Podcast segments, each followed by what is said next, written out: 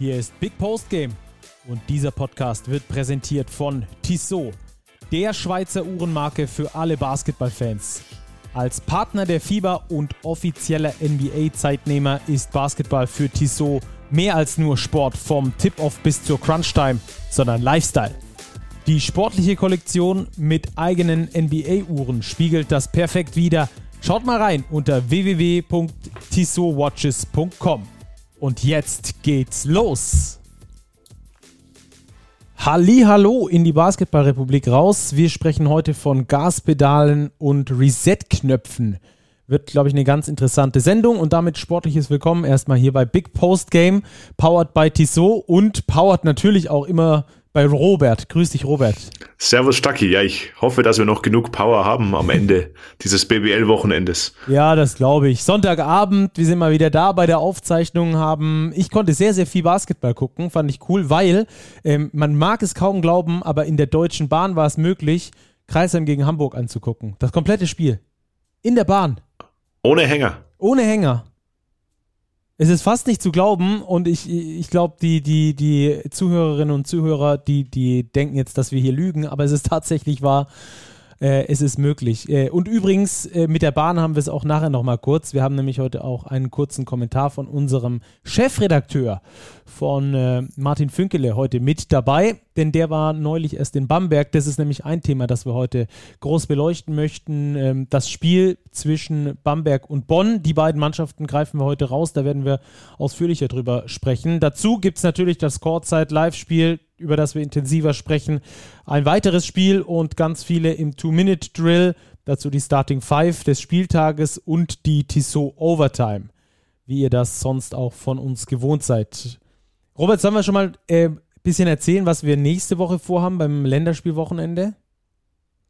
Ja, ich glaube, wir können antinseln. Wir können, glaube ich, auch unsere Zuhörerinnen und Zuhörer da ein bisschen ins Boot holen. Wir hatten ja vor Saisonbeginn in drei Folgen unser Power Ranking zur BBL-Saison erstellt und wir würden da gerne einfach ein kleines Update machen. Wie seht ihr das Power Ranking aktuell? Wie ist das Leistungsvermögen der einzelnen Teams? Ja, ich glaube, mit dem aktuell 18. platzierten Team lagen wir Meilen weiter neben, denn die EW Baskets Oldenburg waren in unserem Power Ranking, wenn ich mich recht erinnere, auf Platz 4 gerankt. Also die, glaube ich, ähm, werden beim Update in der kommenden Woche tatsächlich ein bisschen weiter hinten landen. Ja, also das wird es in der nächsten Woche geben. Ich glaube, wir werden auch beide auf Twitter mal rausgehen und euch da fragen, ähm, wie euer Power Ranking aussieht. Vielleicht können wir dann auch so einen Fan-Ranking machen und das gegenüberstellen zu dem der Big-Redaktion. Ähm, Wäre ja auch mal eine ganz interessante Geschichte, da in die Basketball-Republik nochmal reinzuhören. Aber lass uns starten. Wir haben viel vor heute und deswegen würde ich sagen, wir besprechen direkt mal äh, das Kurzzeit-Live-Spiel, das ist äh, das fast nächste an dieser Sendung dran gewesen. Es war noch äh, Würzburg gegen Frankfurt dazwischen, aber wir gehen einfach mal auf das Kurzzeit-Live-Spiel ein.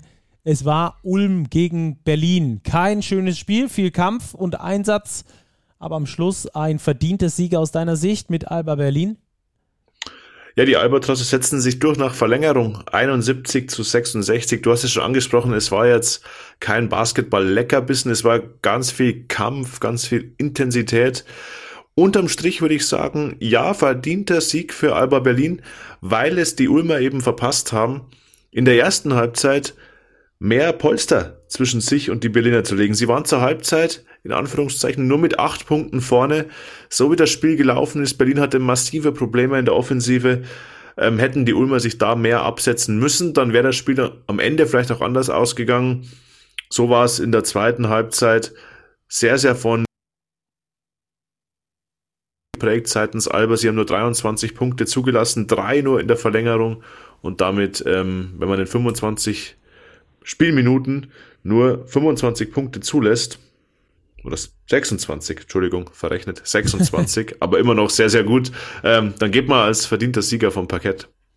Ja, ähm, die Ulmer äh, und die Berliner, äh, beide international tätig, Eurocup gegen Euroleague. Ähm, hast du da so einen großen Unterschied gesehen? Ich glaube, also ich habe keinen gesehen. Ich finde auch, dass sich das in der, in der Liga oft neutralisiert. Ja, in diesem Spiel hat sich ein bisschen neutralisiert, wobei man schon sagen muss, ähm, dass Alba die wohl schwierigste Doppelspieltagswoche der ganzen Saison in den Knochen hat. Sie kommen nämlich aus einem Back-to-Back Russland-Trip mit äh, Kasan und St. Petersburg, glaube ich, haben sie ja, gespielt. Richtig. Das waren schon massive Flug- und Reisekilometer, die da jetzt in den Knochen steckten. Dazu noch beide Spiele verloren. Was jetzt für die Stimmung oder für das Wohlbefinden der Spieler, was äh, Regeneration angeht, körperlich, aber vor allem auch mental jetzt nicht überaus förderlich ist, dann in so ein wirklich schwieriges Auswärtsspiel zu gehen in Ulm. Von daher glaube ich, war es für die Berliner schon wichtig, auch im Hinblick bezüglich ihrer Situation in der BBL. Sie stehen jetzt 5-3, fünf Siege, drei Niederlagen. Hätten sie verloren, wären sie bei einer ausgeglichenen Bilanz gewesen. Da wären sie aktuell ein Mittelfeldteam von der Tabellenposition her gewesen. Von daher haben sie sich jetzt schon eher wieder nach oben orientiert. Also ein ganz wichtiger Sieg für Alba Berlin in vielerlei Hinsicht. Ja, da sind jetzt die Ulmer gelandet auf dieser Mittelfeldposition. Platz 10 aktuell mit 4-4. Ähm, ich glaube aber auch das entspricht nicht unbedingt dem Leistungsvermögen der Ulmer. Auch wenn wir bisher dieses Leistungsvermögen, also mir fällt es zumindest schwer, das irgendwie einzuordnen, weil da viel rauf und runter ist. Die haben richtig gute Spiele ähm, und dann haben die aber auch Spiele wie gegen Frankfurt, wo sie zu Hause verloren haben, oder ähm, jetzt das Spiel gegen Berlin, wenn wir mal nur die zweite Halbzeit nehmen 25, 26 Punkte in 25 Minuten nur erzielen. Ähm, das ist noch sehr viel rauf und runter bei den Ulmern. Ja, sie sind noch wenig konstant und sie haben vor allem Probleme beim Shooting von außen. Also ich habe ein bisschen Eindruck, es fehlt ihnen an Shooting Power. Tommy Kleppeis kann das geben. Feder Schugic hat auch einen, finde ich, technisch sehr sauberen Wurf. Er hat jetzt auch gegen Berlin gut getroffen. Aber ansonsten fehlt es mir da ein bisschen an Shooting Power. Simmer J. Christen ist jetzt nicht ähm, der Point Guard, der von der Dreierlinie die größte Gefahr ausstrahlt. Also da ist noch ein bisschen Luft nach oben und auch letztlich war es ja 25% Dreierquote gegen die Berliner. Sie haben viele offene Würfe bekommen, vor allem in der ersten Halbzeit und haben die eben liegen lassen. Und das war dann letztlich meiner Ansicht nach ein Knackpunkt zu Ungunsten der Ulmer. Ja, Simmer J. Christen hast du schon angesprochen. Ähm, auch die Field Goal Quote von ihm lässt wirklich zu wünschen übrig. 5 von 15 aus dem Zweierbereich, insgesamt 5 von 18, 28% Trefferquote. Ähm, da stelle ich mir so ein bisschen die Frage, das sind natürlich Scorer oder diese Scorer-Mentality bringt ja auch dann mit am Schluss, dass du weiter wirfst und irgendwann, du glaubst dran, dass du irgendwann triffst. Aber ich finde, die hatte für mich auch irgendwann immer eine Grenze. Also wir sind nicht in der NBA, wo dann mal ähm, ein Shooting-Volumen von 25 Würfen, dann trifft er halt mal nur 4 von 25, gut, und im nächsten Spiel macht er wieder über 40, sondern ist immer noch BBL. Und da muss man dann schon hinterfragen, ob das die richtige Art und Weise ist, so zu spielen. Ähm, kann man hier auf jeden Fall, äh, glaube ich, in die Kritik nehmen in diesem Spiel. Ja, man muss auch sagen, dass die Berliner in der zweiten Halbzeit defensiv wirklich angezogen haben und da sehr präsent waren. Das finde ich ist auch oft typisch nach so Doppelspieltagen in der Euroleague, dass die erste Halbzeit noch so ein bisschen eingerostet verläuft und dass man dann aber irgendwo Energie findet, die eigentlich gar nicht mehr unbedingt da ist. Und das ist bei Alba meiner Ansicht nach passiert. Und dann haben sie auch in Person von Markus Eriksson, vielleicht das Gegenbeispiel zu Samuel J. Christen, einen Spieler gefunden, der auch nicht gut geworfen hat, aber er hat weitergeworfen und er hat am Ende wichtige Würfe getroffen. Auch ein Unterschied, vor allem in der Schlussphase der Partie. Ja, das stimmt. Wir sehen natürlich dann in der Statistik im, im Boxscore auch immer nur das Endergebnis. Da steht dann bei Markus Eriksson 7 von 15, 47 Prozent. Sagt jeder, Mensch, top, alles easy. Aber ähm, wie da die erste Zeit natürlich verlaufen ist ähm, und dass er dann nicht aufgehört hat zu werfen, ist in dem Fall ein gutes Gegenbeispiel. Ja, stimmt. Bin ich, bin ich bei dir. Also, äh, Ulm steht jetzt bei 4-4, Alba steht bei 5-3. Ist das deren, deren Saisonverlauf entsprechend aus deiner Sicht? Also, ich sag mal, bei Ulm, aus meinem Gefühl her, ist es, ist es dem Saisonverlauf entsprechend, weil es eben diese extremen Ups und Downs gibt. Ja, würde ich dir zustimmen. Bei Alba kommt die ein oder andere Niederlage aufgrund der Verletzungsproblematik am Anfang der Saison, aufgrund der internationalen Belastung. Also man sieht ja an der Tabelle, es lassen alle Mannschaften Spiele liegen. Die Tabelle ist unglaublich nah beieinander. Wir haben jetzt acht Spieltage durch. Jedes Team hat schon mindestens zweimal verloren. Also das zeigt, wie ausgeglichen die Liga ist, wie breit gefächert auch ähm, letztlich die Teams sind. Von Platz 1 letztlich bis Platz 13, 14 ähm, ist alles sehr, sehr nah beieinander. Also von daher, glaube ich, würde ich sagen, wir müssen noch ein paar Spieltage abwarten, um dann wirklich die Tendenzen zu sehen, wo geht's hin für die einzelnen Teams. Kann sich Ulm Richtung Playoffs orientieren? Die Berliner werden sich auf jeden Fall noch weiter oben einfinden in der Tabelle, aber da werden wir, glaube ich, noch ein paar Spieltage für brauchen. Ja, unser Update dann nächste Woche vom Power Ranking ist ja dann auch nur so eine Zwischenfazit der ersten Spieltage. Ähm, aber dann würde ich sagen, legen wir das Kurzzeit-Live-Spiel beiseite. Alba gewinnt nach Verlängerung, steht jetzt 5-3 und äh, hat einen guten Abschluss einer harten Woche, wie wir das schon ähm, kurz angerissen haben. Dann lass uns jetzt ähm, auf ein Spiel ganz besonders eingehen, vor allem auf zwei Mannschaften, nämlich Bamberg und Bonn. Die einen, äh, für die einen zeigt der Pfeil deutlich nach oben, nämlich für die Telekom Baskets Bonn. Für, die, für Brose Bamberg zeigt der Pfeil deutlich nach unten. Die haben ähm, vier der letzten fünf Spiele verloren, nur gegen Frankfurt gewonnen. Und ähm, ja, die, die Bamberger, die sind ja bei uns hier auch irgendwie so eine Art Dauerthema im äh, Podcast und auch im letzten Heft waren sie ja bei uns drin. Da hat unser Chefredakteur äh, Martin Fünkele dazu einen Bericht geschrieben. Jetzt ist äh, die Frage, äh, Robert, wie machen wir es? Sollen wir erst mal den Kommentar hören? Sollen wir erst kurz über das Spiel sprechen und dann weitere Ausführungen vielleicht? Oder hängt das für dich alles zusammen?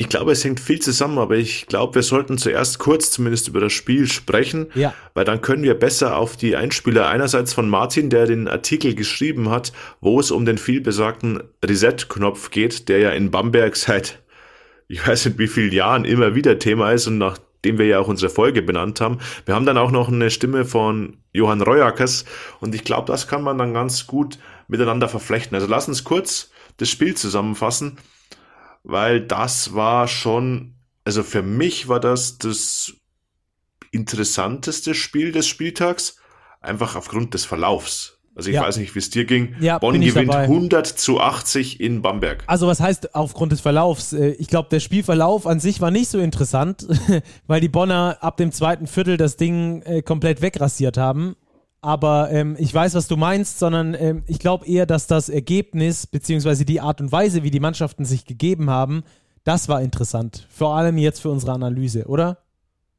Eben, also ich meinte, der Verlauf an sich, dann sagen sie ja wenig interessant. Ich fand es überhaupt interessant, dass es so verlaufen ist. Ja, genau. Wir genau. haben ein, Heim, ein Heimspiel von Brose Bamberg gegen die Telekom Baskets Bonn. Und Bamberg kassiert zur Halbzeit schon 56 Punkte. Und sie waren mit den 100 am Schluss noch gut bedient. Also hätte, hätte Bonn wirklich durchgezogen. Sie sind, glaube ich, ein bisschen vom Gaspedal runter, wo wir dann beim zweiten Thema unserer Folge wären. Ähm, hätte das für, für Bamberg noch deutlich übler ausgehen können. Und ja, vielleicht hören wir uns zunächst mal den Einspieler von Johann Reuerkers an, weil das fand ich schon bezeichnend, was er nach dem Spiel auf der Pressekonferenz gesagt hat. Servus Stacki, servus Robert. Das war natürlich der falsche. Jetzt kommt der richtige. Gratuliere an, äh, an Bonn und Thomas für die, für die verdiente Sieg. Ähm, ich glaube, dass wir in das, das erste Viertel äh, ja, gut mitgemacht haben mit Bonn. Ähm, das, das zweite Viertel war äh, natürlich de, desaströs. Und dann glaube ich, dass das, ja, die, die zweite Halbzeit war nur da für, die, äh, für das Scoreboard. Bumm. Bumm. Das, also, ist mal eine, das ist mal eine Aussage, ne?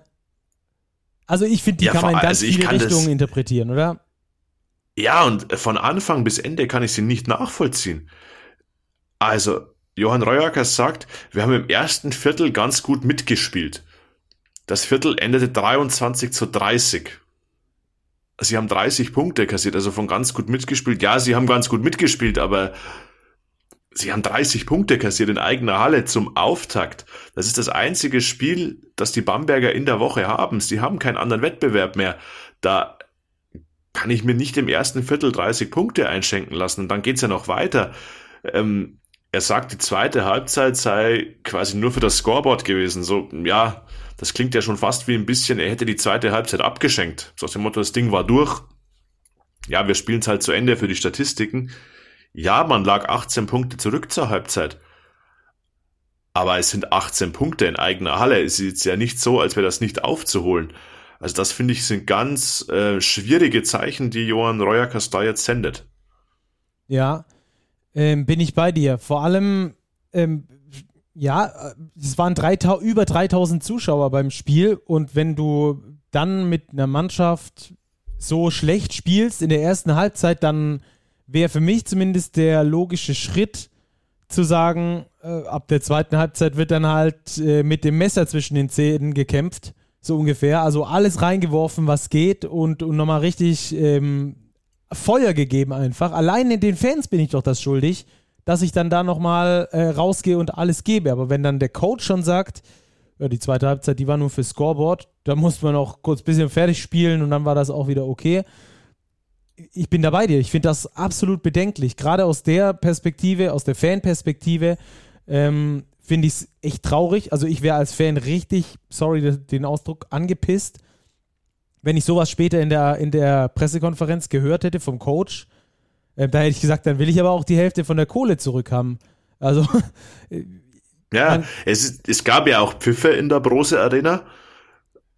Und du sagst an, die Fans, die haben in Bamberg ja auch, die haben da wirklich Power. Also wenn ich es von minus 18 schaffe, mal auf minus 10, minus 9 zu kommen, dann habe ich die Fans auf einmal im Rücken und dann habe ich wieder ein offenes Basketballspiel. Aber so pff, schwierig, finde ich echt schwierig. Ja, kurze Aussage, große Sprengkraft, äh, aus der Sicht auf jeden Fall. Ähm, du hast äh, Infos, glaube ich, dass es, dass es dann auch in, in Bamberg am Wochenende zu einem Krisen, Krisentreffen gekommen ist, oder? Ja, inwiefern es eine Krisensitzung war oder Krisentreffen war, mag ich nicht beurteilen, aber man hört schon, ähm, dass man natürlich mit der aktuellen Lage nicht äh, zufrieden ist. Es sind immer noch, Stand heute, äh, zwei Saisonziele schon verfehlt mit der Basketball Champions League und dem Pokal. Man hatte einen guten Saisonstart, ja, das haben wir aber auch schon kritisch beäugt, weil auch da fand ich die Leistungen nicht immer überragend. Es war eher ein ganz passables Auftaktprogramm und jetzt hat man eben vier der letzten fünf Spiele verloren. Und wie man hört, sind auch nicht alle Importspieler überaus happy. Also ich würde nicht ausschließen, dass es da noch zu Veränderungen kommt. Also aktuell sieht so aus, man ist noch auf der Suche nach einem neuen Center. Das glaube ich ist auch kein Geheimnis. Aber ich würde auch nicht ausschließen, dass es vielleicht noch zu einem Abgang kommen könnte. Ähm, ja, die Stimmung ist wirklich angespannt in Bamberg. Und ja, der vielbesagte Reset-Knopf rückt gegebenenfalls wieder in greifbare Nähe. Ja, und ähm, dazu passt jetzt auch hervorragend den Einspieler, den ich gerade schon mal versucht habe abzuspielen, versehentlich. Ähm, von unserem Chefredakteur, von Martin Fünkele. Der war nämlich dort in Bamberg, hat sich für den Text die Situation vor Ort angeguckt, hat das Spiel angeguckt und hat ein paar Eindrücke mitgenommen, die ihm nachhaltig beschäftigt haben. Alles weitere hören wir jetzt mal und dann werden wir da weiter drüber diskutieren. Servus Stacki, Servus Robert. Ihr habt mich um einen Take zu Bamberg gebeten. Das mache ich gern, wenn es im Hintergrund tutet oder irgendwelche ähm, zugähnlichen Geräusche zu vernehmen sind, dann ist das völlig richtig. Ich bin auf dem Weg nach Berlin im Zug. Aber was ich ähm, sagen will, ist ähm, ja so eine Erinnerung an die Zeit, dass ich für die aktuelle Big ähm, Story recherchiert habe. Bin ich nach Bamberg gefahren und habe damals das Spitzenspiel der BBL gesehen. Die bis dato ungeschlagenen Bamberg gegen die niederlagenlosen Heidelberger. Bamberg hat damals gewonnen, knapp mit 72 zu 68. Auch weil Heidelberg zehn Freiwürfe hat liegen lassen. Trotzdem hat mich damals auf der Heimfahrt nach Ulm das Gefühl begleitet, dass Bamberg nicht so gut ist, wie es die Tabelle darstellte. Eine Woche davor in Ulm hatten Chris, Chris Senkfeld und Justin Robinson die Ulmer mit 14 verwandelten Dreiern abgeschossen. Rückblickend das wohl beste Spiel der Bamberg in dieser Saison. Trotzdem hat mich das Spiel der Reuerkers-Truppe nicht wirklich beeindruckt. Defensiv okay, offensiv aber ohne klares Konzept und extrem abhängig von Senkfelder, der sicher das beste Jahr seiner bisherigen Karriere spielt. Was nach meinem Besuch in Bamberg folgte, mühsamer Sieg über den Tabellenletzten Frankfurt und vier Niederlagen, insbesondere die Pleiten gegen Oldenburg und jetzt gegen Bonn, haben gezeigt, wie harmlos die Bamberger sind, wenn sie nicht so verteidigen, wie Patrick Heckmann mir das damals erklärt hat. Wir müssen mit der Mentalität eines Underdogs spielen, kämpfen, beißen, hassen, hat er gesagt. Und meint damit, die mangelnde Qualität, vor allem auf den Importpositionen. Heckmann kennt das Bamberg aus den guten alten Freak City Zeiten, als die Halle immer voll war und der Club 2018 einmal einen Etat von 21 Millionen Euro hatte. Das ist lange her, seitdem sind fünf Trainer entlassen worden und der Club sucht nach wie vor nach seiner Identität. Deshalb habe ich meine Story damals die Überschrift am Rande des Reset-Knopfs verpasst. Damals waren sie in Bamberg von einem erneuten Rebuild tabellarisch noch ein bisschen entfernt. Heute, nach der Pleite gegen Bonn, kann ich mir nicht vorstellen, dass der Erfolgsmensch Michael Stoschek sich das noch allzu lange anschaut. Schon zweimal stand Coach Royekers kurz vor dem Rauswurf. Als die Champions League Quali verspielt wurde und nachdem er eine Parkhaus Angestellte verbal attackiert hatte.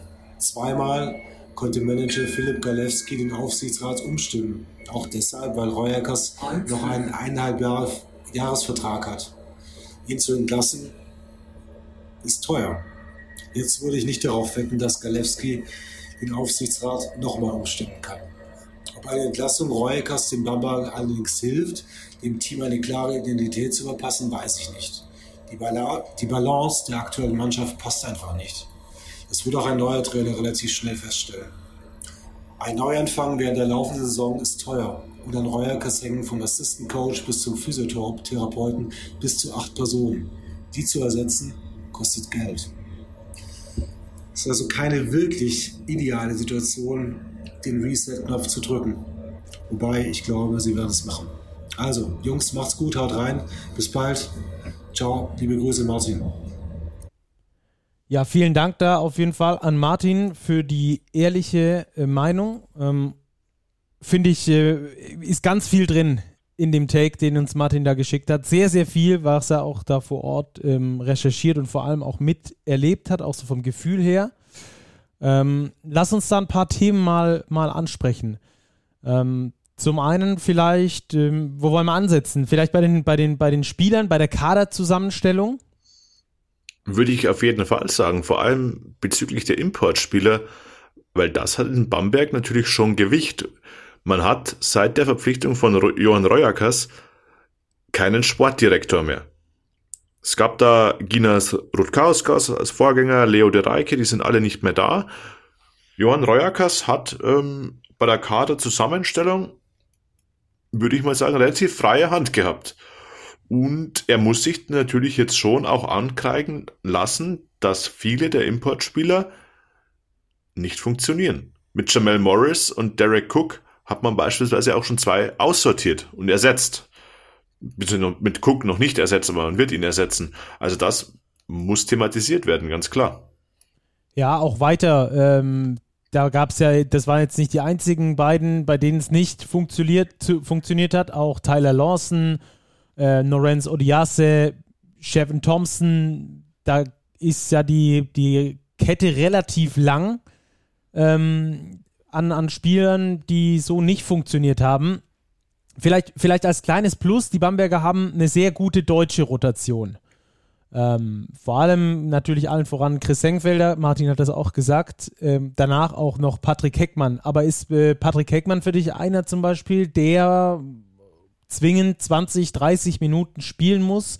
Und glaubst du, dass du mit einem Patrick Heckmann mit 20, 30 Minuten auch unter den Top 4 in der Liga rangieren kannst, wo die Bamberger, so ähm, wird zumindest äh, gemutmaßt, etatmäßig hingehören? Ja, das glaube ich prinzipiell schon, wird es aber mit einem großen Aber einschränken, wenn der Rest des Kaders passt. Und er passt meiner Ansicht nach in Bamberg aktuell einfach nicht. Patrick Heckmann spielt eine gute Saison. Ja. Keine, keine Frage. Aber wenn man eben schaut, jetzt auch die Nachverpflichtung Shannon Scott, bisher quasi null ein Faktor. Travis Simpson, so lala. Also letztlich überzeugen von den Importspielern Justin Robinson, ja. Und dann Martinas geben. Ich glaube, da hätte man sich mehr erhofft. Ein Euroleague erfahrener Bigman. Omar Pruitt macht mal 30 Punkte, macht mal drei Punkte. Also sehr schwankend. Und diese Identität, die Martin auch angesprochen hat in seinem Einspieler, die fehlt mir ein bisschen. Ich habe mit Ausnahme von Chris Senkfelder und auch Patrick Heckmann nicht das Gefühl, dass sich die Spieler, die da auf dem Parkett stehen, für den Standort Bamberg zerreißen. Das wirkt mir alles relativ unterkühlt ein bisschen. Auch bei Johann Reuerkers. Da sind wir wieder bei seiner Aussage auf der PK. Das passt mir nicht zusammen und das halte ich für sehr, sehr schwierig. Und auch ähm, der Geschäftsführer Philipp Galewski sagt es ja bei uns im Heft. Bamberg war früher Freak City. Da hat die Halle gebrannt wie ein Feuer. Jetzt köchelt das quasi wie so ein kleines Flämmchen eher leise vor sich hin. Und ich finde, das trifft es eigentlich ganz gut. Ja, ist die Frage, ist die Frage, woher das kommt. Ähm, also eine Identität schaffen, wie, wie schaffst du eine Identität mit, ne, mit einer Mannschaft? Wie schaffst du es, dass äh, Importspieler, die sowieso schon äh, meistens ein Jahr dort, ein Jahr dort, ein Jahr dort spielen, ähm, also es passiert ja einfach relativ häufig, ähm, wie schaffst du es, dass die sich trotzdem mit deinem Standort identifizieren?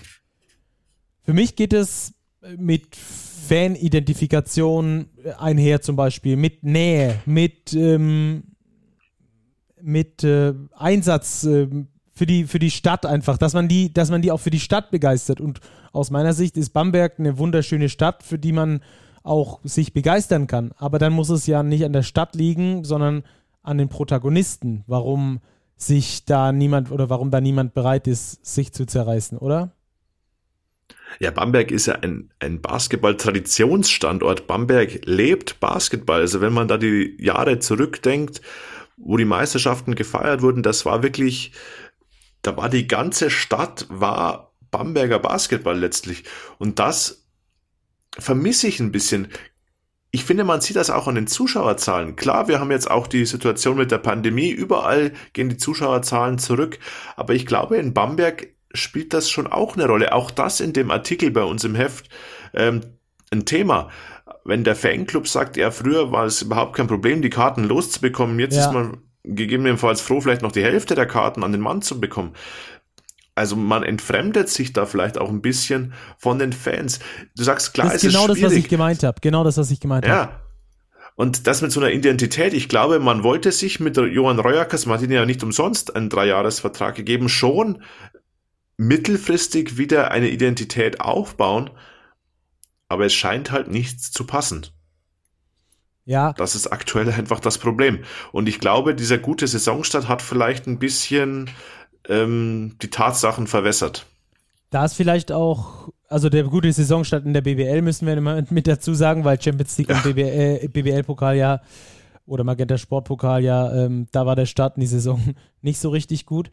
Ähm, die Frage ist natürlich, wir, wir sprechen immer davon, warum gibt es keine längerfristigen Verträge für Spieler, warum gibt es keine längerfristigen Verträge im Basketball insgesamt, weil eben die Diskrepanz sehr hoch ist zwischen normalen BWL-Standorten und Euroleague-Standorten zum Beispiel, wo dann einfach als Sprungbrett genutzt werden können. Ähm, jetzt glaube ich, dass sich die Bamberger gerade auch ähm, mit dem Hinterkopf, äh, mit dem im Hinterkopf, was Martin gesagt hat, dass acht Mann an Rojakos dranhängen im Staff, ähm, selbst kein Gefallen damit getan hat, so einen langen Vertrag äh, auszustellen. Und ähm, ganz ehrlich muss ich dir auch sagen, dass mir die Identität von Johann Royackers in Bamberg nach wie vor fehlt, beziehungsweise der, der, der Basketball, den, oder die Basketball-Identität, nicht seine eigene Identität, sondern die Basketball-Identität, die fehlt mir in Bamberg. Wenn wir hingucken, wofür steht Alba Berlin, bestes Beispiel, ja. Ähm, kann dir jeder sofort fünf, sechs äh, Eckpunkte sagen. Wofür steht der Ludwigsburger Basketball? Wofür steht John Patricks Ludwigsburger Basketball? Hast du sechs, sieben, acht äh, Punkte, die du nennen kannst, oder wenn es nur drei oder vier sind, es ist auf jeden Fall eine zu umschreibende Identität. Bei den Bayern ist es so, ja, die wollen in die Spitze Europas, die buttern da alles rein, was geht, äh, und äh, geben erstmal nicht wirklich was auf, auf deutsche Minuten oder sonst irgendwas. Das ist aber auch ein Teil der Identität. Ob man das gut oder schlecht findet, sei dahingestellt. Da muss, das ist Gusto, ja. Ähm, aber wo ist die in Bamberg? Wofür steht der Bamberger Basketball? Ich kann es dir nicht sagen. Ich kann es dir aktuell auch nicht sagen. Und es ist ja auch so, wenn man einfach auf die nackten Zahlen schaut. Man ist jetzt im zweiten Jahr mit Johann Royakas und wenn man die beiden Saisons jetzt einfach mal addiert, sämtliche Wettbewerbe, BBL, Basketball Champions League, Pokal, sind das 65 Spiele. Ich hoffe, ich habe mich nicht verzählt, habe keins vergessen. Von diesen 65 Spielen wurden 34 gewonnen, 31 verloren. Das macht eine Siegquote von knapp über 50 Prozent, 52, 53 Prozent. Das passt nicht zu den Bamberger Ansprüchen. Das ist zu wenig. Dafür, dass man auch immer noch sagt, man hat einen Etat, der uns zu den Top 4 der Liga ge gehört. Ich frage mich, das, stimmt das tatsächlich? Weil ich kann an dem Kader, an der Kaderzusammenstellung jetzt nicht unbedingt ablesen, wo sind da die Spieler, die so viel, die Geld, die, die so viel Geld verschlingen, dass Bamberg etatmäßig unter den Top 4 wären. Das bringt uns jetzt auch nichts zu mutmaßen, ob die jetzt Vierter, Fünfter oder Sechster sind etatmäßig. Es stimmt einfach, die sportliche, der sportliche Erfolg stimmt nicht. Und wie du sagst, das größte Problem ist die Identität, die über die Jahre hinweg einfach immer mehr verloren ging. Und das, glaube ich, ist wirklich eine Gefahr für den Bamberger Basketball. Ja. Und wenn wir zurückschauen, wofür der Basketball in Bamberg stand, das war ja ähm, zu, zu den Hochzeiten auch, wo Martin gesagt hat, 2018 noch mit einem Etat von 21 Millionen Euro. Ähm, da stand der Bamberger Basketball aber für was? Für äh, Trinkieris ähm, Offensive, wo der Ball äh, noch das 17. Mal äh, extra Pass, äh, wo der 17. extra Pass noch gespielt wurde, um den freien Mann zu finden. Für Intensität, für Kampfgeist, für große Schlachten. Dafür stand doch Bamberg als Standort. Und das ist für mich Bleich. Bleich, ja, also nicht gar, doch, ja, es ist am, am, am Verschwinden. Und äh, das finde ich eigentlich auch, eigentlich auch traurig. Ähm, jetzt ist natürlich die Frage, so ein Reset-Knopf, können wir vielleicht später nochmal drüber sprechen. Da haben wir vielleicht ja nochmal eine Station, über die wir äh, ein bisschen ausführlicher sprechen. Auch da ist ja zumindest mal der Reset-Knopf naheliegend, wenn wir jetzt nach den, wir wollen jetzt da niemandem seines Amtes entheben, auf, oh, um Gottes Willen, aber der Reset-Knopf ist auf jeden Fall nahe, wenn es nach normalen Sportverläufen äh, geht, Profisportverläufen geht. Ähm, ja, Martin hat es gesagt, er glaubt, er wird gedrückt. Ich kann mir das auch gut vorstellen. Die Frage ist halt immer nur, was ist die Alternative? Welcher Trainer ist auf dem Markt? Welcher Trainer ist bereit, während der Saison einzusteigen, mit dem vorhandenen Material zu arbeiten? Ist auch immer ein Risiko für einen neuen Trainer. Das kann natürlich ein Grund sein, der die Bamberger gepaart natürlich mit den anstehenden Kosten ähm, davor vielleicht ein bisschen abschreckt. Dann vielleicht gibt es ja nach dem zweiten Vertragsjahr bei Johann Reuerkers eine Option und so weiter. Das wären Punkte, die vielleicht dagegen sprechen. Die aktuelle sportliche Situation spricht eher für Reset-Knopf. Also es ist sehr, sehr spannend, wie sich da die nächsten Wochen entwickeln. Jetzt ist nämlich erstmal länger Pause. Also man geht jetzt mit dieser schlechten Serie in die Länderspielpause, hat knapp zwei Wochen kein Spiel ja, danach wird's ähm, interessant für Bamberg. Ja, ähm, das ist wirklich so. Also ich bin, ich bin wirklich gespannt, was da passiert, in welche Richtung auch immer ähm, und wie was dann auch vielleicht äh, gerechtfertigt wird oder nicht. Das werden wir dann auch in den nächsten Wochen sehen. Der Auftritt auf jeden Fall gegen Bonn war nicht besonders gut, nicht besonders schön. Ähm, und dazu würde ich sagen, kommen wir zu den Bonnern, weil bei den Bonnern ist, es, äh, ist es eine gegenläufige Bewegung. Da hatten wir schon in der vergangenen Saison häufiger gesagt, das ist eine Mannschaft, die für nichts steht und für nichts fällt. Das ist eine Zockertruppe, die irgendwie versucht zusammen zu spielen. Wenn man Abend gut läuft, dann können die auch mal äh, 100 Punkte machen und mal gewinnen, aber so richtig ums Gewinnen ging es denen eigentlich nicht in der vergangenen Saison, hatte man zumindest das Gefühl. In der ein oder anderen Partie oder in so gut wie jeder Partie, wenn wir ehrlich sind.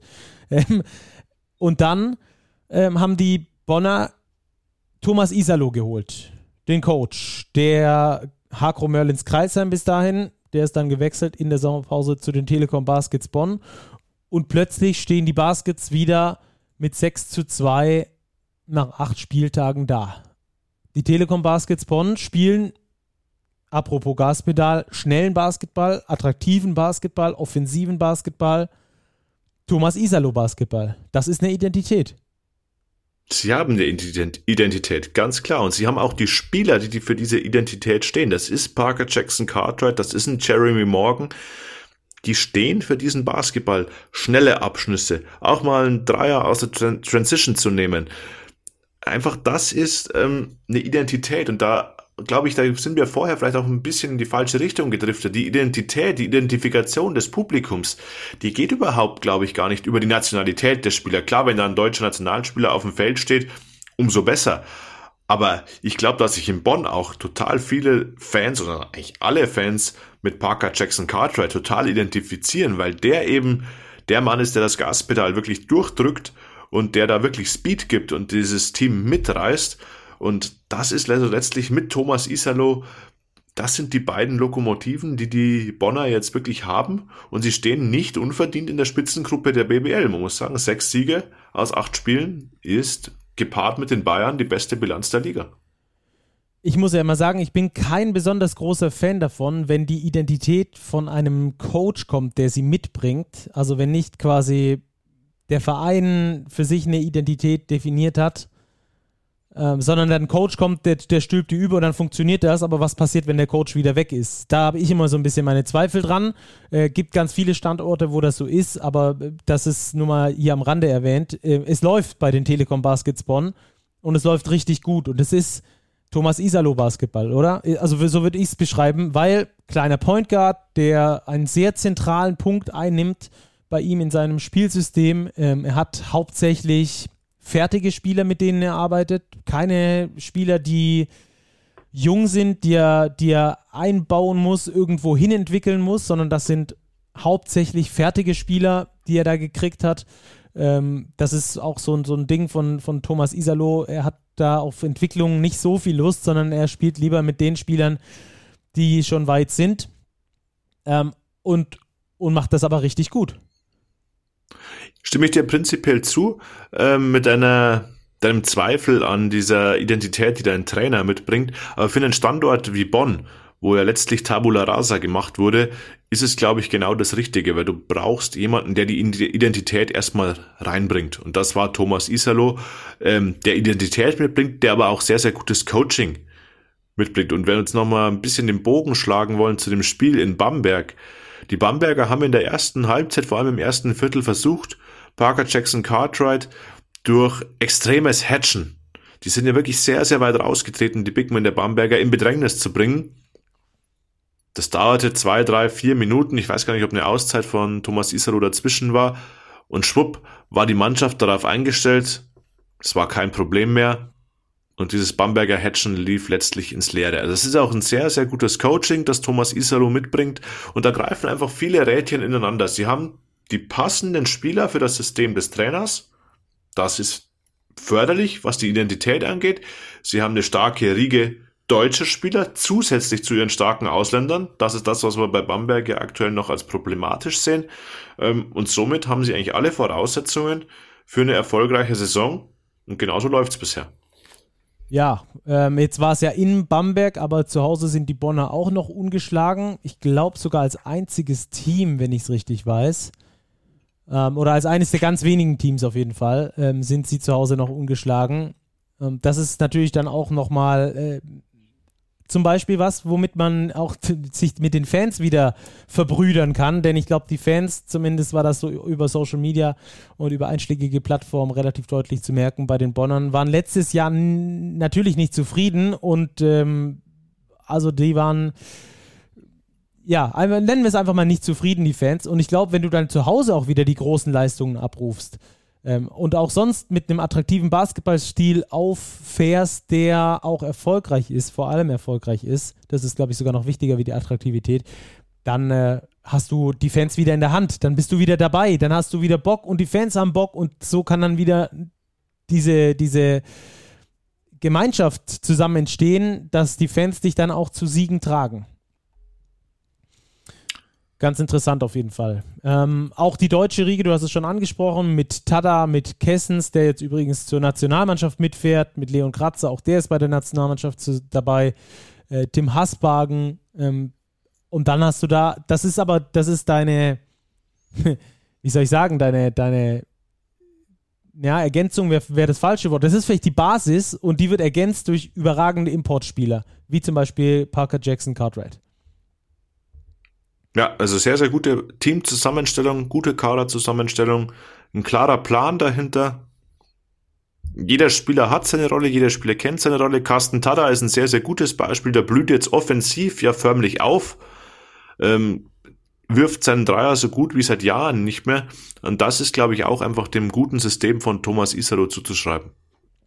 Und ich glaube, dass genau dieser Bonner Coup, das war ja wirklich ein Coup, dass sie da Thomas Isalo geholt haben, genau zur richtigen Zeit gekommen ist. Denn jetzt wurde bekannt, dass Telekom bis, äh, dass die Telekom den Vertrag bis 2025 verlängert hat, soll aber ähm, ihr Engagement sukzessive reduzieren und auch die ähm, Namenssponsorenrechte bereits zur kommenden Saison abgeben. Also da gibt es dann wirklich größere Einbußen. Ähm, hat man auch schon an anderen Standorten gesehen, was das bedeutet, wenn der Namenssponsor wegbricht. Und bisher war ja Bonn nur Telekom, alles, also die Schriftart, die Schriftfarbe, ähm, die Farbe in der Arena, alles war Telekom. Ähm, und da war es natürlich schwer, äh, bei so einem omnipräsenten Partner als äh, anderer Sponsor noch mit einzusteigen, um da irgendwie eine Sichtbarkeit zu generieren. Das ist jetzt möglich, aber ich glaube, wenn die Bonner nochmal so eine Saison gespielt hätten wie die vergangene Saison, also mit einer Zockertruppe, die nicht die allerhöchste Motivation hat oder die den Fans nicht gefällt, vor allem nicht erfolgreich ist, dann wäre es, glaube ich, sehr schwer geworden, da an neue Sponsoren zu kommen, vor allem in dieser Preisspanne, die sie da brauchen, die sie da ersetzen müssen. Ähm, ich glaube, mit so einer Saison, wie es jetzt ist, da wird aus meiner Sicht wieder so ein Feuer entfacht in Bonn. Und deswegen war das genau der richtige Move, genau zur richtigen Zeit. Siehst du das genauso? Äh, ich sehe es ganz genauso und wir sehen eben, was alles dranhängt an so einer Identität an so einem sportlichen Erfolg, weil meistens kommt sportlicher Erfolg eben mit einer Identität. Und mit sportlichem Erfolg kommt natürlich auch gesteigertes Interesse der Sponsoren und so weiter, gesteigertes Interesse von Spielern, dass man interessant wird für Spieler. Vielleicht geht's mal wieder in den internationalen Wettbewerb. Also man verliert die Telekom ja nicht komplett als Sponsor. Ich glaube, das sollten wir ergänzend schon auch noch erwähnen. Ähm, die Telekom will auch, glaube ich, in der Saison 24, 25 immer noch mit einem siebenstelligen Betrag, also immer noch mit einem sehr, sehr hohen Sponsoring dabei sein. Aber ich glaube, die Sponsorenbasis wird sich verbreitern, verbreitern müssen. Und da hast du vollkommen recht, da wird diese Identität, der sportliche Erfolg natürlich sehr, sehr zuträglich sein. Also Bonn auf dem aufsteigenden Ast bei Bamberg zeigt der Pfeil gerade eher nach unten von Gaspedalen und Reset-Knöpfen. Könnt ihr euch dann selber ausmalen, was für was gedacht war. Ähm, damit würde ich sagen, schließen wir die beiden Teams mal ab. Die haben wir heute mal ausführlich behandelt. Wenn ihr irgendwelche Ideen habt, welche Mannschaften ausführlich behandelt werden sollten und weshalb, dann schreibt uns sehr gerne jederzeit auf den sozialen Medien, Twitter, Instagram. Ähm, dann können wir da nämlich auch drauf eingehen. Wir werden das in jeder Folge so machen oder in den meisten Folgen, sagen wir es mal so, dass wir uns da zwei Mannschaften rauspicken, die besonders äh, in der Aktualität stehen und über die dann ganz intensiv gesprochen wird. Aber wir wollen natürlich die anderen Spiele dieses Spieltags auf keinen Fall außer Acht lassen. Denn ein weiteres ausführliches Spiel, was wir jetzt besprechen wollen, machen wir. Und äh, letztes Jahr, ich kann mich noch daran erinnern, dass wir da so oft gesagt haben, die Oldenburger, die spielen so spektakulär, unspektakulär, dass wir nie über sie sprechen müssen, nie großartig über sie sprechen müssen. Sie gewinnen nicht hoch, nicht, äh, nicht knapp, sondern das ist immer so irgendwo im Bereich, wo es keine Idee gibt oder keine Sensation gibt, über sie zu sprechen. Und jetzt haben wir diese Saison genau das Gegenteil. Wir sprechen jetzt über Oldenburg gegen Gießen und das war ja eine Partie, die war richtig wild aus meiner Sicht. Ähm, die Oldenburger in der ersten Halbzeit gar nicht gut im Spiel, kämpfen sich dann zurück und in der letzten Minute verlieren sie das Spiel oder, oder sagen wir lieber, die Gießener gewinnen es mit ihrem, mit ihrem schlauen Candle McCollum. Wie würdest du es beschreiben? Ja, letztlich war es ein Spiel zweier Teams im Tabellenkeller. Viele Fehler, viele Unzulänglichkeiten. Gießen eigentlich die ganze Zeit in Front. Oldenburg ging dann ganz kurz vor Schluss, kurz nachschauen, es waren, ich glaube, 70, 67 stand Das war dann die erste Führung für die ja. Oldenburger kurz vor Ende. Sie verlieren es dann 75, 72. Auch weil Kendall McCallum, den du angesprochen hast, zwei Sekunden vor Ablauf der Shotclock bei Einwurf Baseline einen Pass an den Rücken des Gegners spielt, sich quasi selbst assistiert, um dann ein Layup zu machen. Danach noch ein Foul zieht, ein N1-Korb, glaube ich, Alempianic sein fünftes Foul anhängt. Ja. Oder sein viertes. Ich hätte tatsächlich persönlich mit einem Oldenburger Sieg gerechnet. Ja, das war wieder ein ganz klarer Schritt zurück für die EWE Baskets. Ohne Wenn und Aber. Ja, bin ich bei dir. Ich hatte dann auch gedacht, als es dann äh, 67, 70 stand eben, also als Oldenburg das erste Mal geführt hat, habe ich gedacht, okay, das ist so ein Ding, da ziehen sie im letzten Moment nochmal den Kopf aus der Schlinge. Das, äh, das gewinnen sie am Schluss. Da haben sie jetzt einfach diesen Willen, den sie im letzten Spiel da entfacht haben gegen Bamberg mit diesem Sieg. Da, da war ich überzeugt davon, dass die Oldenburger jetzt back on track sind. Haben auch jetzt wieder übrigens ohne Michalak und Heidecker gespielt. Ähm, aber, aber viel vermissen lassen von dem, was wir da gegen Bamberg gesehen haben. Das Zusammenspiel nicht so gut, nur 13 Assists, ähm, Dreierquote überschaubar mit 33 Prozent und irgendwie am Schluss, ich weiß nicht, woran es lag, war es ja, ich glaube eher, dass es, ich glaube, dass es die Intelligenz der Gießener war und dieser unbedingte Siegeswillen da am Schluss nochmal. Wie gesagt, diese zwei Aktionen da von McCollum, ähm, die du gerade schon trefflich beschrieben hast, Wahnsinn, was der gemacht hat. Ich glaube, wenn ich mich richtig erinnere, war Gießen minus zwei. Es waren noch zwei Sekunden auf der Shotclock und noch 36 Sekunden zu spielen oder was. Also, wenn du den wegverteidigst, dann äh, kriegst du den Ball und und hast allerbeste Chancen, das Ding zu gewinnen. Und äh, ja, im Gegenzug holt sich Gießen das Ding in Oldenburg. Das war schon, boah, ja, überraschend, überraschend. Ähm, Gibt es irgendwie einen tieferen, einen tieferen Grund, wo du sagst, die Oldenburger haben das nicht gewonnen wegen Punkt, Punkt, Punkt? Also in dem Spiel würde ich so weit gehen und sagen, es war tatsächlich, ähm, es waren spielerische Defizite, weil der, den Einsatz konnte man der Mannschaft nicht absprechen. Die Mannschaft hat gekämpft, hat sich nach den Loose Balls gehechtet. Es war spielerisch einfach nicht genug. Und man muss ja sagen, die Gießner verwerfen 17 Freiwürfe. Also bei einer normalen Freiwurfquote der 46ers ähm, wird das Spiel am Ende wahrscheinlich gar nicht mal mehr so eng. Ähm, in der Hinsicht auch eine Hörerfrage, die wir kurz reinnehmen können von Jonas. Ist Phil Fain mit dieser Freiwurfschwäche in der Crunch-Time überhaupt spielbar? Zum Hintergrund Philip Fain, 4 von 13 von der Freiwurflinie. Naja, prinzipiell ist das schon schwierig in der Crunch-Time. Aber es ist jetzt ja auch nicht so, dass die Gießener einen unfassbar tiefen Kader hätten, wo sie so viele Alternativen zu Philip Fain hätten. Und Phil Fain bringt eben andere Qualitäten mit. Ähm, das Freiwerfen zählt nicht dazu. Von daher würde ich sagen, muss Coach Pete Strobel halt abwägen. Was ist ihm wichtig? Riskiert er natürlich, dass Fein an die Freiwurflinie geht oder will er eben sein effektives Scoring am Brett und sein gutes Rebounding haben? Das ist einfach ähm, so die Entscheidung, die man treffen muss. Ja, Gießen hat sich belohnt. Das fand ich persönlich auch ähm, sehr, sehr positiv. Sie waren ja in Bamberg ganz nah dran, ein Spiel verloren, das sie eigentlich nicht verlieren hätten sollten. Sie hätten auch nahezu in München gewonnen auch da ganz unglücklich verloren. Jetzt mal ein enges Spiel gewonnen. Ähm, positiv dritter Saisonsieg für die 46ers. Damit sich auch im Mittelfeld der Tabelle etabliert. Ja, und vor allem schlau zu Ende gespielt, das muss man wirklich sagen. Da war schlau, da war, das war smart, das war mit Druck, mit diesem Siegeswillen eben. Der Oldenburg irgendwie gefehlt hat am Schluss, oder? Ich will ihr nicht den Siegeswillen absprechen. Ja, aber ich, ich also fand, das war nicht so. Das, vielleicht ist das das falsche Wort, der Siegeswillen, aber der, dieses, dieses, dieses letzte halbe Schrittchen noch zu gehen, ähm, was du, was du vielleicht auch gar nicht bewusst beeinflussen kannst, sondern das ist sowas, was dem Hinterkopf steckt eher. Dass du diesen einen Schritt eben nach einmal überlegen machst und nicht äh, sofort machst. So. Du weißt, was ich meine. So eine, ich ja, glaube, so eine, ja. so eine Geschichte, wie diese Saison bisher für die Baskets geschrieben hat, das ist was, was dir im Hinterkopf steckt. Auch in solchen engen Spielen, auch wenn du dich zurückgefaltet hast. Ja, da, da, da gebe ich dir vollkommen recht. Das sitzt natürlich im Kopf. Gerade eben kam jetzt auch während unserer Aufnahme noch eine Hörerfrage rein. American Eagle äh, will wissen, wie es mit Sebastian Herrera aussieht. ich glaube, er ist ein ganz gutes Beispiel.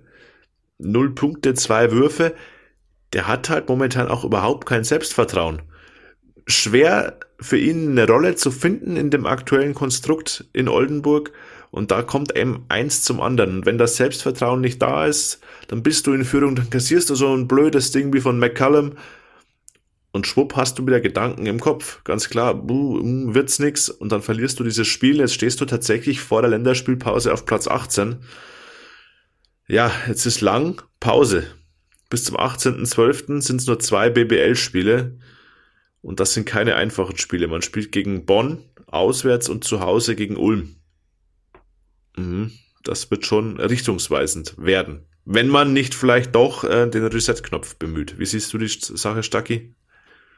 Ja, schwierig.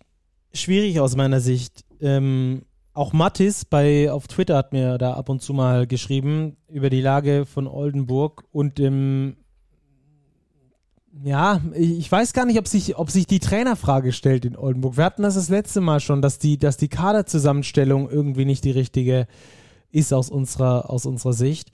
Ähm, ich weiß gar nicht, ja, der Trainer steckt da bestimmt auch mit drin. Vielleicht, vielleicht bin ich da auch nicht objektiv genug mit, mit Mladen Driancic.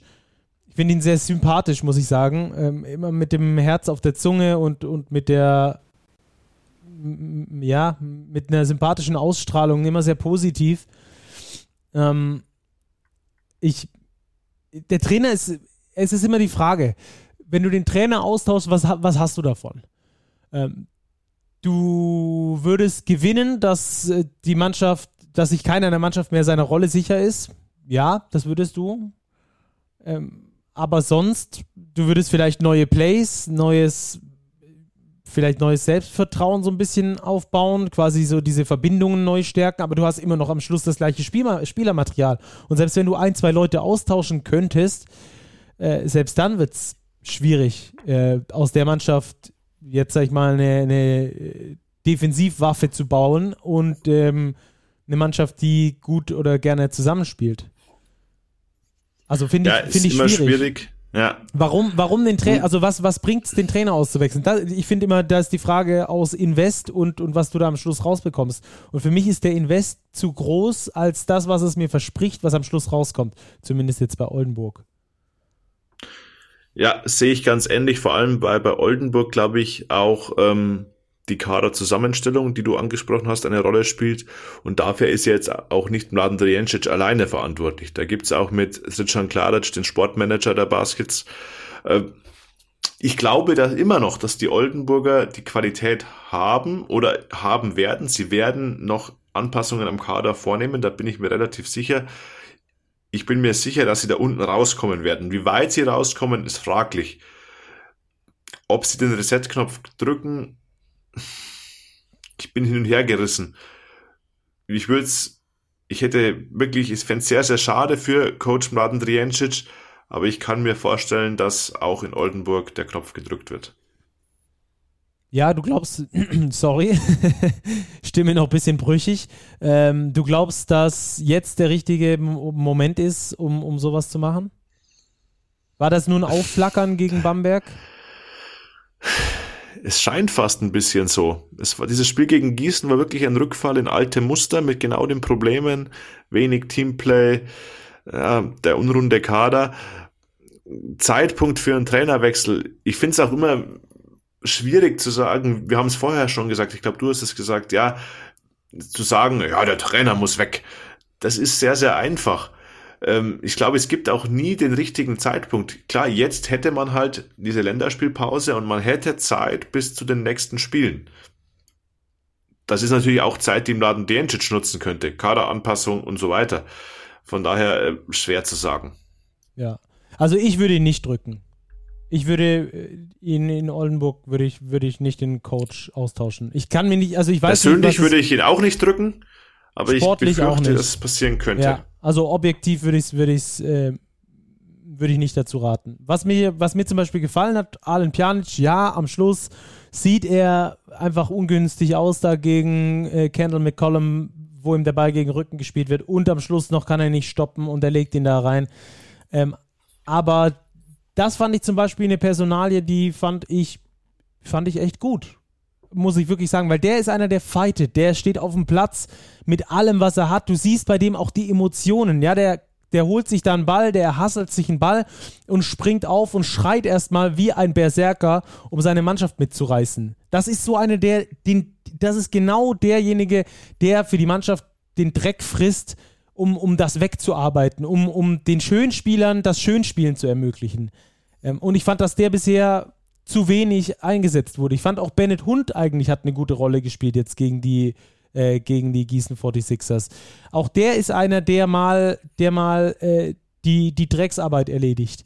Die, solche Spieler, Martin Bräunig, ja, und, und jetzt ganz unabhängig davon habe ich gerade noch auf, den Plus, auf die Plus-Minus-Werte geguckt und ähm, Alen Pjanic mit Plus-Minus mit Plus 12 ähm, äh, bei einer 3-Punkt-Niederlage. Das ist auf jeden Fall ein Impact, den er in dieses Spiel geliefert hat. Bennett Hund auch mit Plus 1. Ähm, neben Tayo Diaz übrigens die einzigen beiden, die einen, überhaupt einen Pluswert da stehen haben. Ähm, ich finde, dass man solche Spieler viel mehr aufbauen muss und dann schick von mir aus äh, Spieler, die nicht reinpassen, die den Kader unrund machen, schick die weg und hol dir irgendwelche, die nicht ganz so hohe Qualität haben, aber wenigstens Bock haben, ins Parkett zu beißen. Ähm, also das ist so meine, meine Sicht und da ist der Trainer, glaube ich, der Richtige dafür, das genau aus den Spielern rauszuholen. So. Wir sind lange, aber die, der Spieltag oder die aktuellen Situationen gibt einfach so viel Diskussionsstoff her. Und klar, und jetzt auch mit dieser anstehenden Länderspielpause, da kann viel passieren, wird vielleicht viel passieren, vielleicht passiert auch nichts. Aber ich glaube, Stacki, wir machen eine Kurve. Ähm, es gab ja noch diverse andere Spiele an diesem Spieltag, die wir noch gar nicht behandelt haben. Ja. Und da würde ich sagen, gehen wir mal rein, oder? Ja, Two-Minute Drill. Two-Minute Drill. Wir starten mit Braunschweig gegen Ludwigsburg. Wir können ja gucken, dass wir uns hier ein bisschen kürzer halten, oder? Wir haben ja nachher noch die Overtime, die wollen wir auch noch genießen ähm, und dass wir dann hier nicht das zwei Stunden Maximum rausholen. Machen wir die einfach. Ja, noch, noch, äh, sind wir, noch sind wir im Rahmen, glaube ich. Genau, ja, passt, passt, passt. Also, Braunschweig gegen Ludwigsburg. 80 zu 91 ging es da am Schluss aus. Ähm, war ein relativ ausgeglichenes Spiel bis aufs dritte Viertel. Da haben es die Ludwigsburger zu ihren Gunsten entschieden. 25 zu 16 haben dort also neun Punkte Vorsprung herausgespielt. Ähm, war ein ganz gutes Spiel, hat äh, Spaß gemacht zuzuschauen. Ludwigsburg gewohnt, intensiv unterwegs und ähm, obwohl die Braunschweiger mehr Rebounds geholt haben, auch wenn es nur einer war, haben die Ludwigsburger es geschafft, mehr Schüsse zu garantieren, sich mehr Schüsse zu schnappen und ähm, das war genau ihr Spiel. Deswegen haben sie am Schluss gewonnen. Gute Dreierquote mal aufgelegt, war man sonst auch nicht immer so gewohnt von den Ludwigsburgern. Topscorer bei den MHP-Riesen. Das war Jonah Radebow. Bei den Braunschweigern hat dieses Mal Robin Amaze einen eher gebrauchten Tag erwischt mit nur fünf Punkten, aber der wurde aufgefangen von Owen Klaassen, der gegen sein Ex-Team exzellent gespielt hat. 11 von 14 aus dem Feld, 24 Punkte für den großen Kanadier. Am Schluss aber die MAP-Riesen mit dem Sieg in Braunschweig 91 zu 80.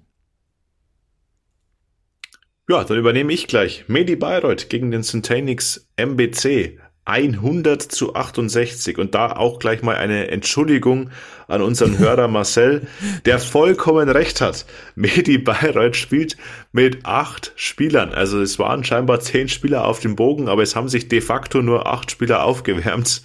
Ähm, er schreibt, krass am Overperformen, um im Raul Corner Slang zu bleiben, auch unter der Woche gegen London auf internationalem Parkett gewonnen. Daher wirklich großes Kompliment an Medi Bayreuth, die den MBC von der ersten Minute an dominiert haben mit ihrem Minikader. 28 zu 11, das erste Viertel, äh, nach drei Minuten, glaube ich, stand schon 15 zu 2. Also Bayreuth sofort weggezogen, ähm, alle Viertel für sich entschieden. 28, 11, 19, 16, 27, 22, 26, 19, also auch in der Höhe absolut verdient mit dieser kurzen Rotation. Alle Spieler gescored ähm, herausragende Teamleistung. Markus Thornton, Topscorer mit 26 Punkten. Basti Doret, 18 Punkte, 6 Rebounds, 11 Assists. Auch herausragende Leistung. Beim MBC ging wenig zusammen, vor allem aus der Distanz. Ähm, kaum erfolgreiche Würfe, 5 von 25. Topscorer Benam Yakchadi mit 14 Punkten. aber der MBC muss sich in der Tabelle auch eher wieder nach unten orientieren. Ja, nächste Begegnung. Kreilsheim gegen Hamburg. Die Hakro Merlins gewinnen mit 90 zu 73. Und ähm, das war dann durchaus überraschend, denn die Hamburger kamen mit einer Siegesserie aus vier Spielen nach Kreilsheim. Aber die Kreilsheimer haben unter der Woche richtig Selbstvertrauen getankt, da schon eine überragende Leistung abgeliefert und haben sich da in die nächste Runde des FIBA Europe Cups gespielt. In einem Do-or-Die-Match da nochmal herzlichen Glückwunsch dazu. Da geht es jetzt, glaube ich, nach Belgien, nach Italien und nach, äh, in die Ukraine als nächstes in der nächsten Runde. Aber wir kommen zu diesem Spiel, denn da haben die Kreisheimer genau den Schwung vom Mittwoch mitgenommen. Offensiv, unfassbar stark, gute Quoten, insgesamt Field Goal Quote 53 Prozent aus dem Feld für die Kreisheimer. Und gerade in Viertel 2 explodiert. 34 zu 12 haben sie dieses Viertel gewonnen. Das war ausschlaggebend. Äh, Protagonisten wie immer TJ Shorts mit einer überragenden Leistung. 23 Punkte bei einer sehr guten Quote von 67 Prozent aus dem Feld. Dazu 8 Assists. Der hat wirklich abgeliefert. Und auch Fabi Black mit einem der besten Spiele seiner bisherigen Saison. 15 Punkte plus minus Wert von plus 29. Dazu 11 Rebounds, also Double-Double da bei Fabi Black, den er da aufgelegt hat. Eine richtig, richtig gute Leistung abgeliefert, genauso wie auch Elias Lassisi, der auch mit 18 Punkten überzeugen konnte. Bei den Hamburgern hat viel gestottert. Justus Hollatz ähm, hat da richtig gut gespielt mit 18 Punkten. Der hat noch dagegen gehalten. Ansonsten hat es bei den Hamburgern irgendwie nicht so richtig funktioniert. Es wollte nie so richtig was zusammenlaufen. Im letzten Viertel dann war es nochmal ganz okay, haben sie 22 Punkte aufgelegt, aber da waren sie auch schon weit genug hinten. Ähm, da ging es dann ein bisschen, vielleicht ein bisschen einfacher von der Hand. Alles in allem, die Hamburger können nicht zufrieden sein mit diesem Auftritt, aber jede, jede Serie reißt irgendwann mal und ähm, die Hamburger Serie ist in Kreisheim ger gerissen. Die Merlins, die Hakro Merlins haben richtig überzeugt. Mal wieder offensiv. Wenn die reinfinden, dann knackt es auch, auch 24 Assists. Ähm, erzählen davon die Geschichte. Nächstes Match. BG Göttingen gegen den FC Bayern Basketball. Die Bayern gewinnen auswärts 80 zu 66. Ungefährdet nach dem Euroleague Doppelspieltag zwei Siege unter der Woche gegen Fenerbahce und Panathinaikos. Coach Trinchieri war nicht dabei. Krankheitsbedingt Bronchitis wurde vertreten von seinem Assistenten Slaven Rimac. Der hat auch in Absprache mit Trinkieri Wladimir Lucic und Otello Hunter diesmal passieren lassen.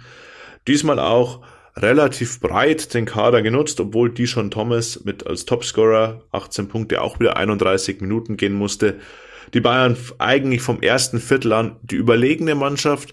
Göttingen hat sich bis zur Halbzeit gut im Spiel gehalten, war auf einem Punkt dran. Die Bayern dann in der zweiten Halbzeit aber relativ zügig mit einem 15 zu 0 auf, der dann die Führung zwischenzeitlich schon auf über 20 Punkte anwachsen ließ. Daher ungefährdeter Sieg. Die Bayern stehen durch ihren sechsten Saisonsieg jetzt an der Tabellenspitze. Nächstes Match. Chemnitz gegen Heidelberg war eng bis zum Schluss bis zu einem haarsträubenden Turnover, den ähm, Lowry da vielleicht noch zum Game Winner hätte nutzen können. Er hat ihn leider verloren, nachdem da die Heidelberger gut verteidigt hatten, diese letzte Possession und Niklas Würzner den Ball da sogar noch reingerettet hat. War ein bisschen bitter, aber alles in allem, alles in allem kein wirklich schönes Spiel hatte auch mit den geringen Trefferquoten zu tun. Kreilsheim, äh Quatsch, erzähle ich schon Kreilsheim. Heidelberg trifft nur 33 Prozent äh, aus dem Feld. Das ist natürlich äh, alles andere als gut. 22 Prozent von der Drei-Punkte-Linie. Phil Hayden, der hat ähm, absolut überzeugt. Er bestes Spiel von ihm in dieser Saison, hat auch die meiste Zeit, die meiste Spielzeit bekommen äh, in dieser Saison von allen Spielen. 13 Punkte für den Heidelberger Kapitän, der sie immer wieder reingefeitet hat, zurückgeholt hat in dieses Match. Ähm, Osage, der, der andere Center, ähm, der ist äh, verletzt, wird auch längerfristig ausfallen. Da sind die Heidelberger gerade dran, jemand anderen nachzuverpflichten. Die Chemnitzer haben auch nicht besonders gut gespielt. ähm, haben ab und zu mal was aufblitzen lassen. Vor allem Niklas Wimberg im ersten Viertel gleich mal richtig äh, dominiert. 15 Punkte insgesamt für ihn, dazu 9 Rebounds. Also der hat richtig abgeliefert. Ansonsten war es so ein Hin und Her. Am Schluss gewinnen die Chemnitzer aber das nächste knappe Spiel und damit auch übrigens das letzte Spiel vor Zuschauern in der Messe Chemnitz. Dazu später mehr mit 67 zu 64. Dann machen wir den Spieltag rund. Sowohl im Two-Minute-Drill als auch tatsächlich im Spielplan das letzte Spiel am Sonntagabend S. Oliver Würzburg gegen die Fraport Skyliners.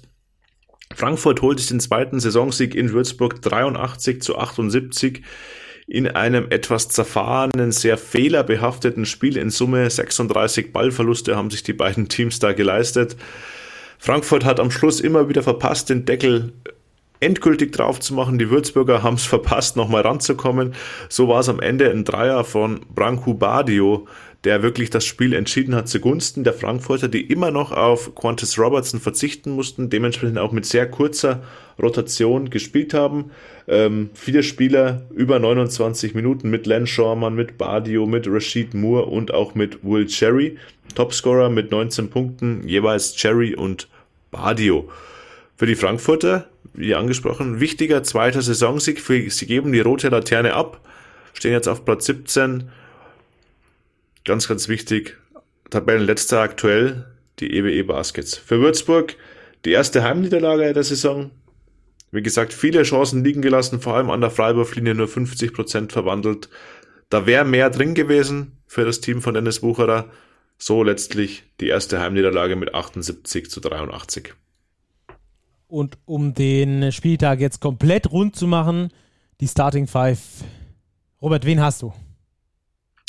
Vor der Starting Five möchte ich noch eine kurze Korrektur vornehmen aus oh. der letzten Folge. Wir wurden freundlicherweise ja darauf hingewiesen. Wir hatten, oder ich hatte persönlich Matthew Meredith von den Fraport Skyliners als Importspieler bezeichnet. Das ist natürlich falsch. Matthew Meredith kommt von den Falcons Nürnberg, hat den deutschen Pass, daher bitte ich den Fehler zu verzeihen. Dennoch von den Imports von Frankfurt Donovan Donaldson auf der Aufbauposition, da kam auch noch zu wenig. Aber Matthew Meredith ähm, hat den deutschen Pass. Von daher das nur zur Richtigstellung. So, hätten wir das auf jeden Fall auch geklärt. es passieren einfach Fehler und äh, das war einer und das ist dann auch äh, damit abgehakt. Robert, dann aber die Starting Five des Wochenendes. Wen hast du? Ich würde gerne mit zwei Point Guards spielen. Einerseits mit Basti Doret, der Medi Bayreuth mit 18, 6 und 11 in 30 Minuten zu diesem haushohen Sieg gegen den MBC geführt hat. Wirklich herausragende Leistung, gute Quoten, wenig Ballverluste, sehr, sehr starke Leistung. Der zweite Guard würde ich TJ Shorts nominieren vor den Hackro Merlins. Ja, wenn Shorts gut, spiel äh, gut spielt, spielen die Hackro Merlins auch gut. 23 Punkte, 8 Assists gegen seinen alten Arbeitgeber, die Hamburg Towers, die sich, glaube ich, ein bisschen ärgern, dass sie TJ Shorts nicht halten konnten, denn der hat ihnen mächtig eingeschenkt. Small Forward ähm, nominiere ich Jeremy Morgan von den Telekom Baskets. Über den haben wir gesprochen beim Thema Identität. Er passt perfekt zum Thomas Isaro Basketball. 25 Punkte, gegen Bamberg. Dazu vier Rebounds, drei Assists und sechs Steals ergeben einen Effektivitätswert von 28. Sehr, sehr starke Leistung. Power Forward, ja, Niklas Wimberg von den Niners Chemnitz mit überragender erster Hälfte gegen Heidelberg. 15 Punkte und 9 Rebounds am Schluss. 6 von 7 aus dem Feld, kein einziger Ballverlust, also extrem effektiv agiert. Daher Schlüsselspieler für den Chemnitzer Sieg. Und auf der Center-Position gehe ich mit Matt Harms von den Skyliners Frankfurt. Vielleicht nicht die überragenden Statistiken, aber 10 Punkte, 4 Rebounds, 4 geblockte Würfe, ein Plus-Minus-Wert von plus 10. Und vor allem, er hat die Energie reingebracht. Er hatte zwei End-Ones in der entscheidenden Phase beim wichtigen Auswärtssieg in Würzburg. War es die Nominierung in die Starting Five, glaube ich, durchaus rechtfertigt. Schön, das ist also die Starting Five des Spieltages. Und Robert, ich habe noch eine letzte Frage. Ich weiß nicht, ich glaube, du kannst sie mir auch nicht beantworten. Ich konnte sie nicht beantworten. Timo Schuladen hat mich nämlich gefragt auf Twitter ähm, und ich habe nachgeguckt, das stimmt tatsächlich. Wieso standen Andy Seifert und vor allem auch Nelson Weidemann auf den Spielberichtsbögen und im Boxscore ihrer jeweiligen Mannschaft. Ähm, er hatte gefragt, ob das als zusätzlicher Deutscher, ähm, ob die zusätzliche Deutsche wären, dass da die Ausländer im Kader stehen dürfen. Das ist natürlich nicht der Fall. 6 plus 6 bedeutet nur, dass maximal sechs Importspieler spielen dürfen. Die anderen Positionen sind dabei egal. Ähm, aber das ist, kannst du das beantworten? Weißt du das? Nelson Weidemann hatte ja sogar diese Manschette am Arm, hat sich ja das Handgelenk gebrochen. Damit kann er ja nicht spielen. Richtig. Wieso kann er dann auf dem, auf dem Spielberichtsbogen stehen? War auch umgezogen übrigens im Trikot. Ja, ich meine, ohne Gewähr jetzt, ähm, dass die BBL verlangt, zehn Spieler auf den Bogen zu schreiben. Dass Und das die ist Erklärung dann- ist, dass auch Dabei ist es dann egal, ob derjenige äh, verletzt ist oder nicht oder mit Manschette gar nicht einsetzbar wäre. letztlich, ja. Also das ist, glaube ich, ähm, also wir müssten es nachlesen, aber ich bin mir da relativ sicher, dass die BBL verlangt, äh, zehn Spieler auf dem Spielberichtsbogen zu haben. Und darum haben die Bayreuther ja eben auch mit Andy Seifert einen Spieler, der zwar nicht einsatzfähig war, eben aber auf dem Bogen geschrieben. Er war in der Halle und so weiter. Ich weiß gar nicht, ob er umgezogen war im Fall von Andy Seifert. Aber gespielt haben letztlich nur die acht, die sich auch aufgewärmt haben, aber auch bei den Bayreutern genauso wie bei den Chemnitzern standen jetzt jeweils zehn Spieler auf dem Bogen. Ich meine, dass das der Grund ist. Ah ja, okay. Also wenn es da irgendwie abweichende Meinungen noch gibt, schreibt uns das auch sehr gerne. Das habe ich tatsächlich so nicht gewusst. Ah, sehr interessant auf jeden Fall. Dann ähm, sind wir jetzt tatsächlich durch mit diesem Spielplan, äh, mit diesem Spieltag. Ähm, und dann würde ich sagen, wir kommen noch kurz zu unserer Tissot Overtime, beziehungsweise was heißt kurz? Fünf Minuten eben. So lange geht halt die Overtime. Und damit starten wir rein. Tissot Overtime. Robert, äh, wir sprechen heute drüber, ob uns wieder Geisterspiele in der BBL drohen und äh, wie die Auswirkungen davon vielleicht auch äh, ligaweit sein können. Äh, Hintergrund ist der, dass in Chemnitz, weil es halt im Bundesland Sachsen ist, ähm, wieder Geisterspiele stattfinden müssen, weil es keine Großveranstaltungen mehr mit Zuschauern geben darf. Genauso wie alle bayerischen Teams ab Mittwoch maximal 25% Kapazität und die muss auch noch mit 2G Plus ähm, Verfahren oder darf nur mit 2G Plus Verfahren besetzt werden. Das mal nur so für den Hintergrund. Ähm, glaubst du, dass der BBL Geisterspiele drohen?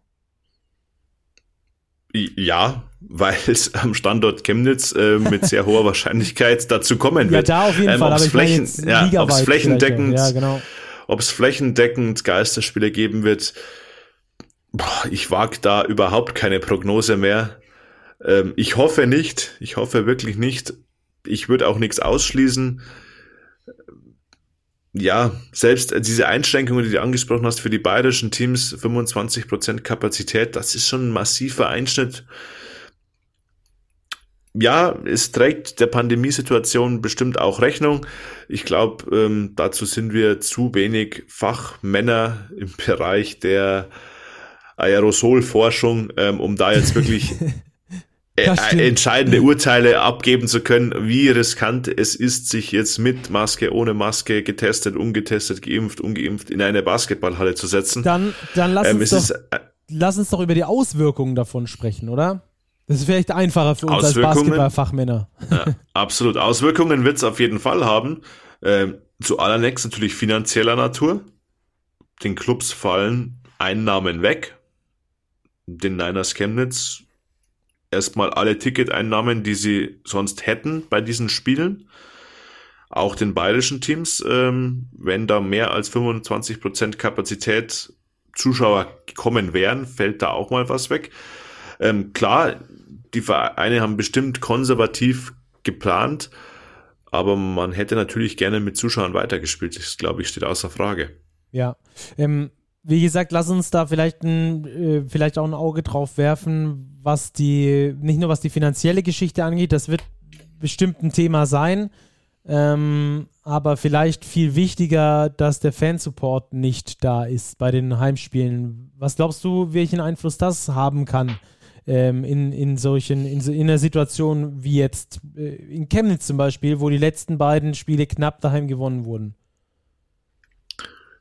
Ja, ich kann mir schon oder vorstellen, dass Oder es vielleicht auch zu Hause Geisterspiel und dann auswärts äh, vor, einer, vor einer lauten Halle. kann mir durchaus vorstellen, dass das Einfluss hat. Letztlich äh, werden die Vereine, die Verantwortlichen damit umgehen müssen, weil die Situation einfach so ist, wie sie ist. Und gut, die Chemnitzer haben auch in leerer Halle die Bayern schon mal geschlagen, letzte Saison per Buzzerbeater. Also ich glaube, die sind zu Hause mit und ohne Zuschauer stark. Aber natürlich wird das ähm, einen Einfluss haben, gegebenenfalls auf den Verlauf der Spiele. Ob sich jetzt ausgleicht innerhalb der Republik, schwer zu sagen. Ja, wir, wir müssen einfach hoffen, dass es sich so bald wie möglich wieder entspannt, dass wir die Zuschauer haben, um auch einfach Chancengleichheit in Anführungszeichen zu haben, keine Wettbewerbsverzerrung zu haben. Aktuell finde ich, läuft die Saison noch sehr, sehr gut durch. Man sieht es jetzt ja auch schon im Fußball wieder. Äh, Quarantänefälle hier, gefälschte Impfpässe dort. Von solchen Zwischenfällen ist die BBL ja aktuell dreimal auf Holz geklopft, weitestgehend verschont. Ähm, das darf gern so bleiben, dass wir die Saison einfach möglichst reibungslos, was die Umstände halt so hergeben, durchziehen können. Ja, dritte Liga und ähm, Eishockey gab es dieses Wochenende schon, äh, Quatsch, äh, Handball gab es dieses Wochenende schon sehr viele Absagen von Spielen wegen Corona-Fällen. Wie du schon richtig sagst. Wir hoffen, dass wir davon verschont bleiben. Wir hoffen natürlich außerordentlich, dass da auch die sportliche Fairness weiterhin große, ein großes Thema ist. Ich glaube, es ist halt schwierig, an anderen Standorten dann die Fans auszusperren mit dem äh, Argument, in Chemnitz darf auch keiner rein. Aber wie wir gelernt haben in dieser Pandemie, äh, verteilt sich ja dann irgendwann sowieso alles auf alle Bundesländer und dann kann man es eigentlich auch ganz äh, knicken. Also ich glaube auch, dass wir Geisterspiele sehen werden. Ich glaube auch, dass wir Geisterspiele fast überall kriegen werden. Ähm, wird natürlich die sportliche Attraktivität schon zurückschrauben.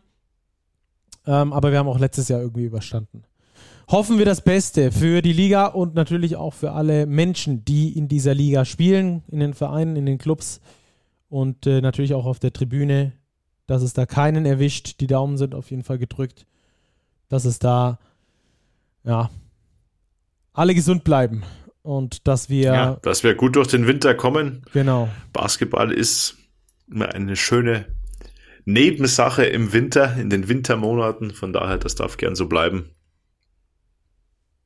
Wenn du mich fragst, auch. Also, wir bleiben auf jeden Fall auf dem Gaspedal, um so den Bogen hier, zu spannen zu dieser Folge. Wir drücken keinen Reset-Knopf. wir drücken auch keinen Reset-Knopf, wir bleiben am Ball, wir bleiben am Gaspedal. In diesem Sinne, bis zur nächsten Woche. Macht's gut. Schöne Basketballwoche. Bis bald. Ciao, ciao.